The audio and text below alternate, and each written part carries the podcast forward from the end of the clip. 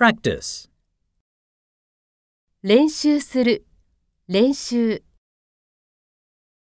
Shota has soccer practice almost every day.